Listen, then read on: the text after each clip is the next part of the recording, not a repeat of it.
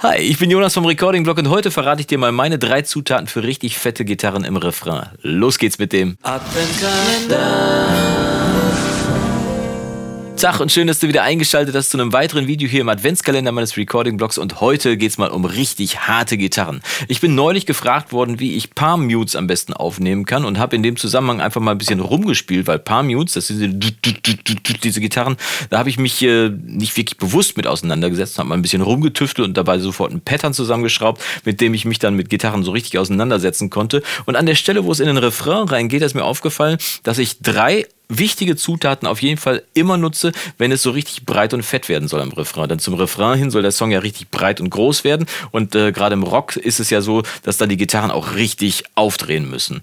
Und äh, wir hören einfach mal rein in das Pattern, was ich hier vorbereitet habe. Wir sind also ungefähr vier Takte vor dem Refrain und im Moment klingt es so.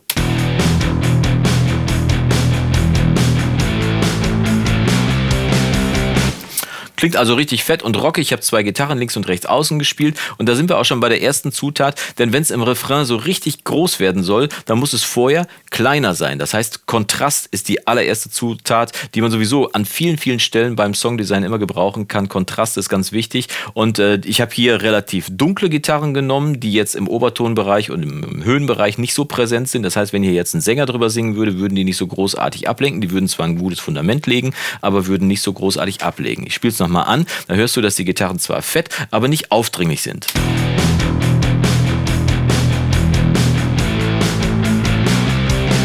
Und dann kommen wir schon zur zweiten Zutat, denn das Wichtigste neben dem Kontrast ist dann, dass man den Kontrast ja auch wirklich erschaffen kann. Und dafür braucht man Gitarren. Im Rocksong braucht man Gitarren und zwar Gitarren und dann im Refrain mehr Gitarren. Im Idealfall entweder in einer anderen Lage, am besten in einer höheren Lage gespielt, äh, mit einem anderen Sound auf jeden Fall gespielt und am besten noch mit einem höhenreicheren Sound. Wenn man nämlich dann nochmal eine weitere Lage Gitarren hinzuaddiert und die höhenreicher sind und, äh, ähm, und noch mit einem anderen Sound oder vielleicht in einer anderen Lage gespielt sind, dann wird das Stereobild insgesamt breiter. Es kommen eigentlich nur Gitarren dazu, aber es wirkt breiter dadurch, dass an den Seiten, äh, wenn man die Gitarren links und rechts außen dazu pannt, äh, weil dann einfach Höhen dazu kommen und das ganze Soundbild wird dadurch breiter. Wir hören mal den Übergang hier zum Refrain. Ihr seht, dass ich hier zwei weitere Gitarren eingespielt habe und äh, die sind deutlich höhenlastig. Wir können sie mal im Solo abhören, dann kann man es auch hören, was die machen.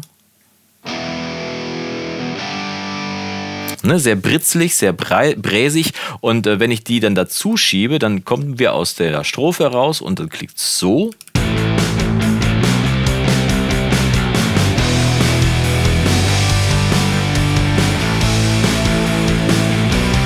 Ne, es macht so richtig auf, die Gitarren ergänzen oben raus noch äh, in den Höhen etwas, das ganze Soundbild wird offener und heller und dementsprechend haben wir da Kontrast und mehr Gitarren, die ersten beiden Ingredienzen schon mal zusammen. Aber jetzt kommt die dritte und äh, geheime, möchte ich schon fast behaupten, denn das ist ein bisschen genrefremd. Ich glaube, keine Metalband oder Hardrock-Band würde zugeben, dass sie die Ingredienz drin haben, aber die meisten nutzen es dann doch. Ich schiebe mal hier das Arrangement ein bisschen nach unten und da sieht man es schon.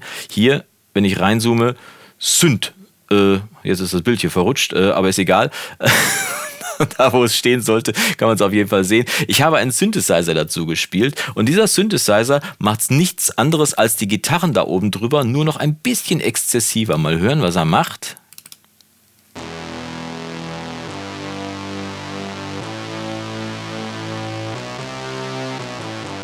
Ne, spielt die Grundlinie der Gitarren mit. Ist es ein äh, ziemlich breiter äh, Sägezahn-Sound aus einem normalen äh, Analog-Synthi. Hier das Plugin, was hier mitgeliefert wurde. Was haben wir hier? Presents beim ähm, beim Studio One ist das halt dieser Presence, aber man kann jeden anderen Analog-Synthi auch nehmen. Wichtig ist, dass es im Idealfall ein äh, relativ beweglicher, breiter Sound ist. Ein Sägezahn ist da immer sehr gut genommen und äh, der halt genau das doppelt, was die Gitarren auch machen. Da muss man so ein bisschen drauf achten, dass man das Timing auch erwischt. Das kann man also nicht einfach durchquantisieren, sondern muss man wirklich auch genau die Noten treffen. Und das Geile ist, dass der sich so subtil dazu schiebt, dass man eigentlich nur hört, wenn er dass man ihn einfach nur hört, wenn, wenn er nicht da ist. Das heißt, wenn er nicht spielt, dann scheint was zu fehlen. Ich äh, mache ihn mal an und dann nehme ich ihn mal weg. Wir hören erstmal, wie es mit ihm zusammen klingt. Das ist dann so.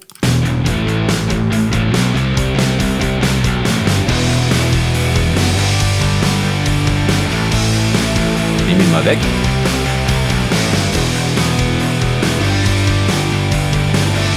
Mal wieder rein.